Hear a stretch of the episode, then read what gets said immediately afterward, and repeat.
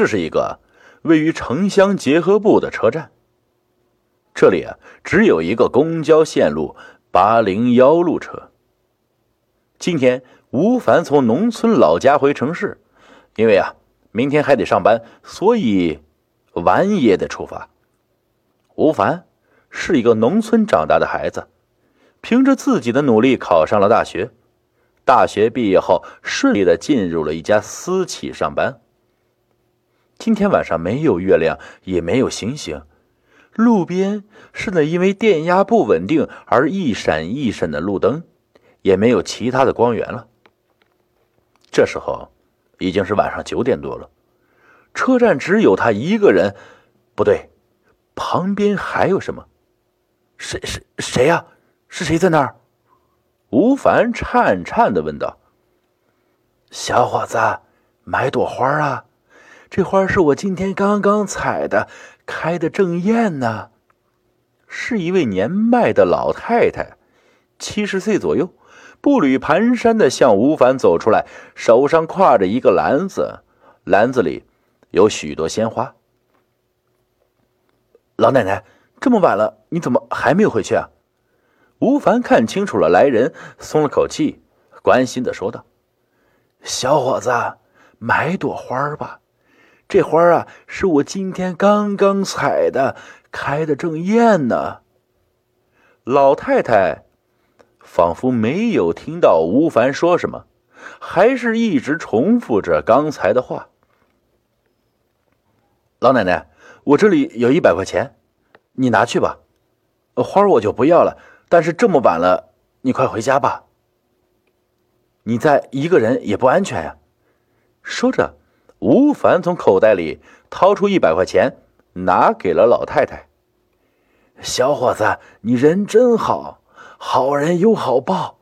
这花你收着，关键时刻呀，他会救你的命。记住啊，一会儿开来一辆公交车，千万别上啊。说罢，老太太把花拿给吴凡，就走了。吴凡心想：这老太太可真奇怪啊，几朵花能救我什么命啊？不过，好像宿舍里有个花瓶，很久没有放花了，刚好啊，把这束花插里面。正想着，八零幺公交车正缓缓的向他开来。与往日不相同的是啊，今天的人特别多。往常总是除了司机就他一个人，今天光是站着的都有很多呀。吴凡挤上了车，今天开夜班的司机也从来没见过，路上是实在是无聊，于是啊，便和司机说起话来：“师傅，以前开夜班的老黄呢？怎么今天不是他上班啊？”车在凹凸不平的公路上颠簸着，老黄啊，呃，老黄家出点事。所以呀，不能上班了。哦，今天怎么这么多人啊？吴凡看着后面车厢里的那些人，纳闷的问道：“七月半了，他们都是出去回家看亲人的。”司机依旧低沉的说。吴凡大惊啊！七月半，什么？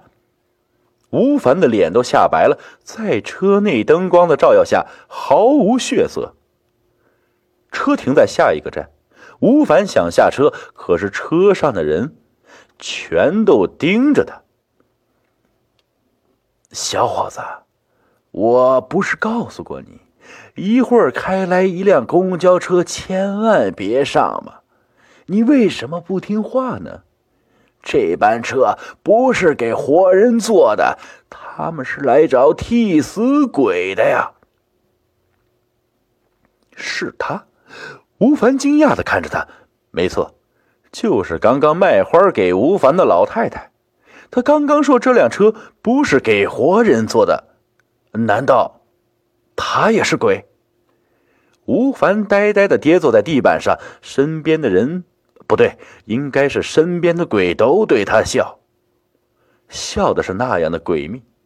他们脸上慢慢开始裂开，红红的血液从裂痕里透出来，不一会儿，这个地板上全是鲜血。吴凡抱着花昏倒了过去。滴，滴，滴，伴随着手机铃声，吴凡从梦中惊醒。吴凡，你在哪儿啊？你再不回来就被挤旷工了。是同事打来的电话，催他回去上班的。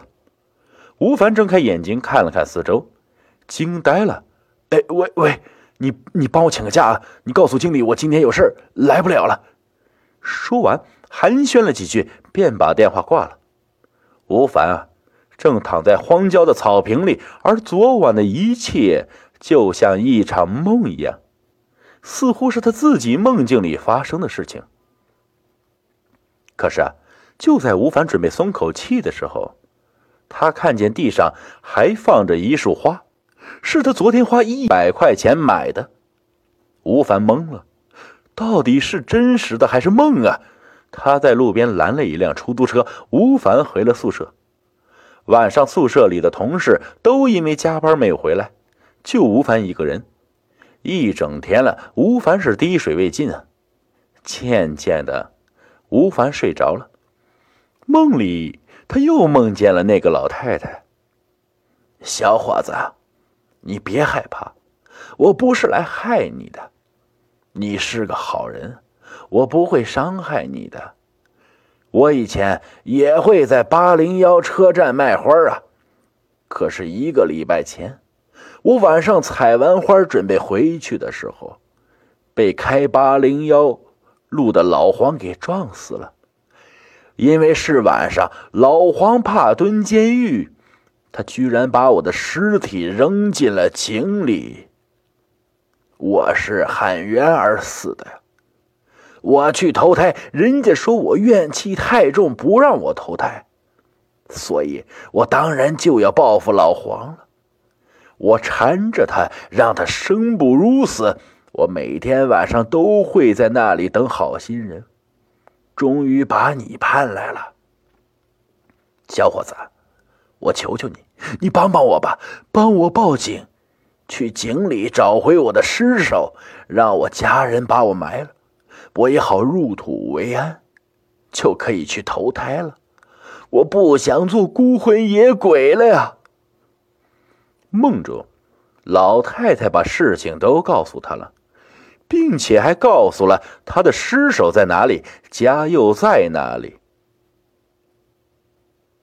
吴凡从梦中惊醒，床上一身冷汗。吴凡害怕夜长梦多，起身向派出所走去。带着派出所民警去车站后的一个隐蔽的井口，找到了老太太的尸首。去老黄家逮捕老黄的时候，老黄居然很痛快的承认了。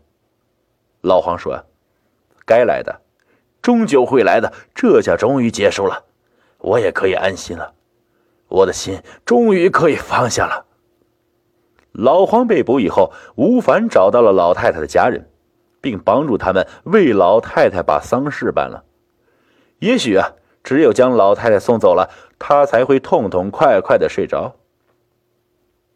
许多年之后，吴凡已经是事业有成了，成家立业，过上了幸福的日子。可是他们家花瓶里的那束鲜花从来就没有凋谢过，让人感觉像假的一样。每当吴凡的妻子问的时候，吴凡总会说：“你记住啊，好人会有好报的。”